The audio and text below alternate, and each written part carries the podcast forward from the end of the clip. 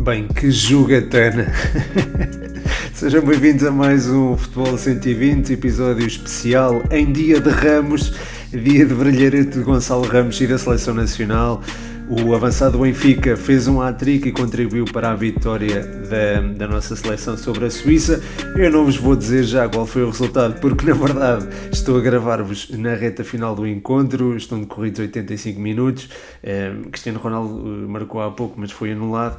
Uh, mas acho que já é suficiente, ou é seguro, uh, afirmar que Portugal está apurado para os quartos de final da, do Mundial e é também seguro afirmar que a nossa seleção fez fez uma exibição extraordinária. Há muito tempo que não via um, Portugal jogar assim. Aliás, eu não sei se já vi alguma vez Portugal jogar desta forma, de forma tão consistente e, e e de forma tão, eh, como direi, eh, encantadora, de certa forma, e, e, e, capaz de nos fazer sonhar. Eh, vocês sabem que eu tenho dito e ando confiante na, na, conquista do Caneco, mas eu não imaginava que fosse possível fazer uma exibição destas. Portanto, estou muito feliz com, com a exibição dos nossos rapazes, digamos assim, uh, e estou particularmente feliz com, com a exibição também do, Gonçalo Ramos, porque mostra que tínhamos ali alguém que podia entrar, um número 9 que há muito não tínhamos. Cristiano Ronaldo é um ótimo definidor, não, não me interpretem mal, e acho que é um jogador que pode ser muitíssimo útil à nossa seleção ainda neste Mundial. Aliás, já, já marcou um gol por tempo frente ao Ghana, mas é Lá está, nesta altura é, é, é um pouco é, difícil é, dizer que cabe nesta seleção quando vemos uma exibição destas, não é? É, e, e, pronto, não foi só Gonçalo Ramos, João Félix pareceu mais soltinho que o normal, teve maior amplitude de movimentos, não esteve tão condicionado em. enfim, não teve tanto tantos rodeios em assumir também a, a posição 9 ou partir para a posição de, de finalização uh, e isso contribui para que o futebol dele se uh, venha ao de cima, digamos assim.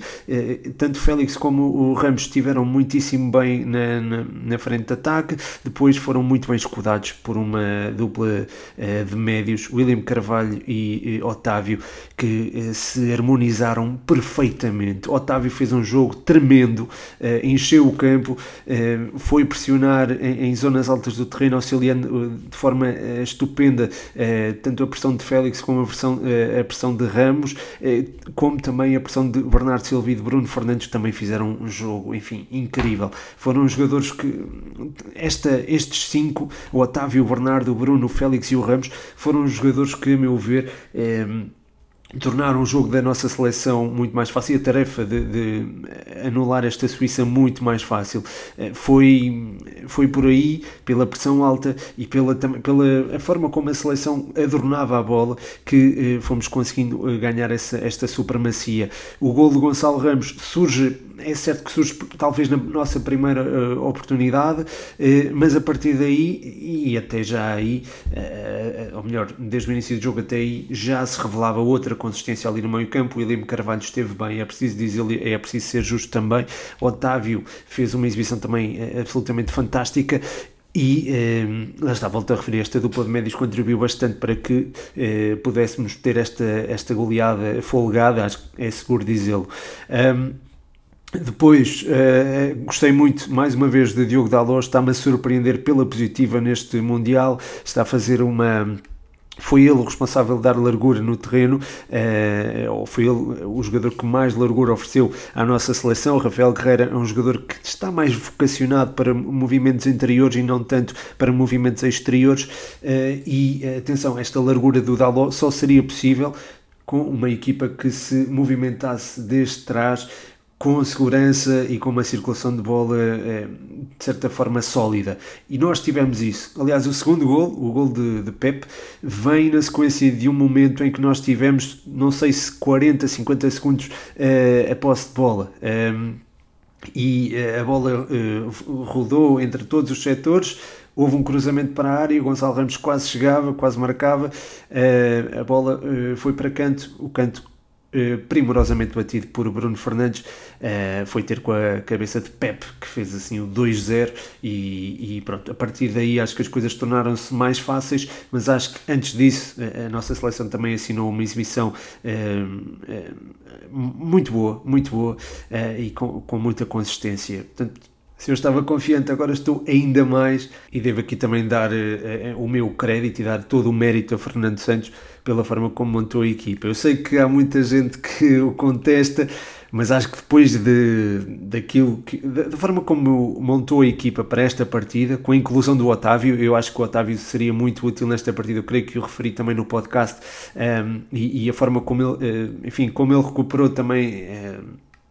Acaba por me surpreender porque não, não, não achava que ele estaria disposto a entrar nesta, nesta partida. Uh, entrando fez um jogo muito muito positivo e, e, também é uma exibição que eu queria aqui eh, realçar. Uh, também acho que enfim é revelador de alguma coragem colocar o Cristiano Ronaldo no banco mas acho que é o que faz sentido neste momento. Eu já o tinha referido também até no Champcast ontem uh, no podcast exclusivo dos patronos em patreon.com 120 que o a seleção se calhar tinha a ganhar mais sem a inclusão do, do Cristiano Ronaldo e neste momento o Rafael Leão faz o 6-1. Epá, que grande gol do Rafael Leão. O, o Sommer ficou pregado ao relevado. É, desculpem, malta, mas é que o jogo está. Pronto, é, estou a gravar com, com o decorrer do jogo aqui no finalzinho. Acho que já tinha eh, condições para analisar a partida um, e, e, pronto, acaba por acontecer mais um gol. 6-1, é, fogo, incrível. É, Portugal nunca marcou 6 golos no mata-mata na fase mata-mata do, do Mundial. Já marcou 7 à Coreia do Norte, um jogo em que Cristiano Ronaldo curiosamente marcou um gol. Um, e, mas, mas pronto, vamos lá ver se ainda vai aos 7. Estão neste momento decorridos 90 mais 2 minutos. Rafael Leão que entrou e, e enfim, não deu, deu velocidade, esticou, é um jogador que estica o jogo e acho que ele pode também ser muito útil na, na nossa seleção a longo prazo, a longo prazo isto é, nos três jogos que faltam disputar, porque estou confiante que, que, vamos mesmo vencer a prova, uh, e pronto, este golo, enfim, deixou, deixou o Sommer pregado ao relevado, e, e atenção, não é qualquer seleção que marca seis golos à Suíça ou... Um, ehm, uma equipa que tem Sommer como guarda-redes. Gosto muito de, de, deste guarda-redes, já o tinha sublinhado ontem no Champcast e, enfim, a forma como eh, Portugal marca, marca tantos gols à Suíça é também digno de registro. Eh, a Suíça que se apresentou num esquema de, enfim, eram três centrais que variava para uma linha de quatro quando o Rodrigues encostava mais à esquerda. Rodrigues, que era o terceiro elemento da, da linha mais recuada da, da Suíça. O meio-campo é, é, é, seria naturalmente difícil de anular, mas acho que Otávio, William, Bernardo e Bruno tornaram esta tarefa mais fácil. Eh, o Bruno e o Bernardo, ao interiorizar, eh, deram volume ao nosso corredor central e a nossa seleção esteve muitíssimo bem, também neste, neste particular. Ehm, depois, os jogadores que deram ou que mexeram mais com o jogo do lado da Suíça, a meu ver, foram mesmo o Embolo e o Vargas.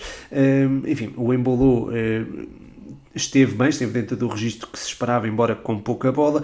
Já o Vargas, eh, no lado esquerdo da do ataque da Suíça, embora estivesse também limitado pelo raio de ação que tinha, porque era um jogador que eh, estava mais encostado ao flanco, mas tinha também de vir muito atrás para compensar Rodrigues.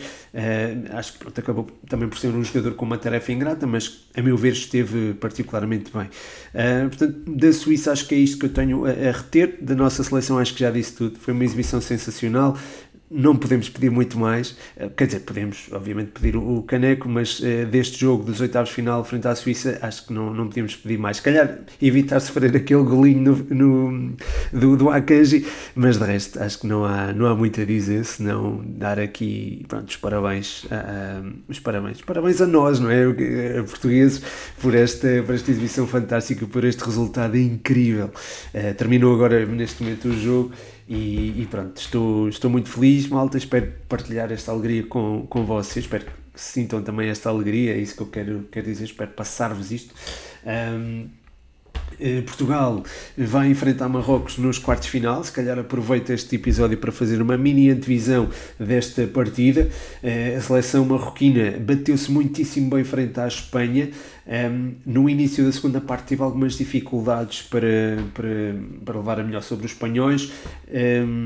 Enfim, foi conseguindo, no entanto, levar a água ao seu moinho, tornar o jogo mais lento, o jogo, a circulação de bola espanhola mais lenta e uh, teve, lá está, a Espanha teve de ter alguma paciência para gerir esta partida. Um, lá está, essa paciência não redundou, não redundou em golos, é certo que a Espanha sente-se bem com bola, mas... Um, faltou talvez se calhar alguma objetividade e faltando essa objetividade eh, Marrocos conseguiu levar o jogo para as grandes penalidades. Aliás até podia marcar na, isto na primeira parte é claro. E, e, pronto eh, Marrocos-Portugal dá-nos eh, boas eh, perspectivas de passagem. Teoricamente será será mais acessível do que jogar frente à Espanha, mas uh, é preciso também ter cuidado. É? é preciso não embandeirar em arco. Uh, e é preciso também ter alguma. Neste momento estou a ver imagens fantásticas, fantásticas desculpem, malta. Era o Rafael Leão e o Gonçalo Ramos. Uh, enfim, o Rafael Leão a imitar o, o festejo de Gonçalo Ramos mostra muita união epá, e deixa-nos deixa, tão felizes, não é? Deixa-nos tão felizes uh, ver esta, este, este isto, estas coisas, pá. Uh, peço desculpa, malta, pronto. Uh, mas pronto, estou mesmo feliz. Uh, pronto, a seleção portuguesa Uh, tem, portanto, pela frente um adversário difícil, é preciso já pensar nele. Uh, felizmente, nesta partida deu para gerir, uh, de certa forma, alguns jogadores. O Otávio estava bastante desgastado e, e acho que foi gerido. O mesmo se pode dizer também do Gonçalo Ramos, que acredito que agora venha a ser opção frente à seleção marroquina. Eu acho que, mais do que até frente à Suíça, acho que será um jogador útil frente à seleção de, de Marrocos. e acredito que Portugal possa também levar, levar a melhor sobre, sobre a seleção marroquina. Aliás, eu, pronto, volto a dizer eu acredito que vinhamos a conquistar uh, o troféu. Um, Portugal irá jogar contra o vencedor do, da partida entre França e Inglaterra. Uh, a Inglaterra mostrou alguns sinais de consistência frente ao Senegal, confesso que me surpreendeu pela positiva e poderá ser um, doce, um osso duro de roer frente a uma França que. Uh, não diria que vulgarizou a Polónia porque a Polónia não era propriamente um adversário ou não era propriamente favorita, mas eh, a Polónia é sempre um adversário a ter em linha de conta. Uh, e acho que uh, seja aquilo que se, seja o que for que venha a acontecer neste jogo, não acredito que seja um jogo muito desnivelado, ou pelo menos tão desnivelado como é, aquele é, entre a França e a Polónia, ou mesmo é, a França e a Austrália, ou entre a Inglaterra e Senegal, ou Inglaterra e Irão, por exemplo. ambas as equipas já tiveram exibições de gala e é preciso também ter isto em linha de conta quando pensamos neste duelo entre duas seleções europeias que recentemente estiveram em finais. a Inglaterra, se bem se lembram, foi finalista do Euro 2020, a França venceu o Mundial 2018 e antes disso foi finalista do Euro 2016, que nós vencemos. Um, e pronto, uh, não, não, não posso aqui antever um, um, vencedor propriamente dito, acho que mais chegada a hora do jogo, acho que será mais. Uh, será mais preciso, se é que se pode eh, haver alguma precisão, mas acredito que Portugal possa, possa enfrentar a França nas meias finais e, e pronto, acaba também por vencer e ir à final. Uh, se for à final, vai jogar contra Brasil, Croácia, Argentina ou Holanda. Uh, o Brasil-Croácia é um jogo que me vai suscitar muito interesse, sobretudo pelo, pela forma física como se apresentará a Croácia. A Croácia teve de disputar um prolongamento frente ao Japão e isso condicionará certamente a preparação para esta partida, é, até porque esta seleção já sentia algumas dificuldades a nível físico, é, visíveis, aliás, no jogo frente à Bélgica. Ainda assim, eu acho que o Modric é um super-herói pela forma como tem aguentado aquele meio-campo, a forma como tem tido nos ombros o peso de carregar uma, uma seleção. Quer dizer, não é só ele sozinho, mas acho que é ele que tem o protagonismo e ele corresponde a isto mesmo. Apesar de ter 37 anos e apesar de jogar numa, numa posição que exige muito desgaste, eh, continua numa forma impressionante e acho que é um jogador que deve ser eh, enaltecido até pelo, pelo ótimo, pela ótima enfim, os ótimos, as ótimas exibições que têm assinado ao serviço da, da seleção eh, croata. Eh, relativamente ao Brasil, foi impressionante a forma como se apresentaram frente à Coreia do, do Sul. Já antes tinha sido impressionante a forma como se mostraram frente à Sérvia. Eu acho que o 2-0 foi parco para aquilo que se jogou aquilo que o Brasil jogou. É uma equipa que tem muita facilidade em colocar os seus jogadores em zonas de finalização. Eh, a única debilidade que tem, a meu ver, neste momento, é os corredores laterais da defesa. O Danilo e o Alexandre são dois jogadores que, eh, enfim, a meu ver, não acompanham se calhar o nível da equipa, não deixam de ser ótimos jogadores, atenção, mas uh, o, o, problema é que o resto da equipa está num nível altíssimo e, e poderá ser por aí que a Croácia pode uh, trazer, alguma, trazer alguns dividendos. Uh, Perisic tem estado particularmente bem, gostei muito da exibição dele frente ao Japão, não só pelo gol, mas pela, pela sua capacidade, capacidade de definição, também está relacionado com o gol, mas não só, e é um jogador que também que dá, dá tudo e, e é parece também incansável, um bocadinho à, à, semelhança do, do Modric. Eh, as dúvidas em relação a esta Croácia, é mesmo relativamente ao, ao, à capacidade física, acredito que tenham argumentos técnicos para lidar com este Brasil. Agora, o problema será mais a questão física. Uh, vamos ver o que, é que, o que é que poderá sair daqui, embora eu acho que o Brasil seja favorito a vencer esta partida. Depois, temos outro jogo que eu acho que será relativamente equilibrado, é o Argentina-Países Baixos já há bocado disse Holanda, peço imensa desculpa, mas é força do hábito.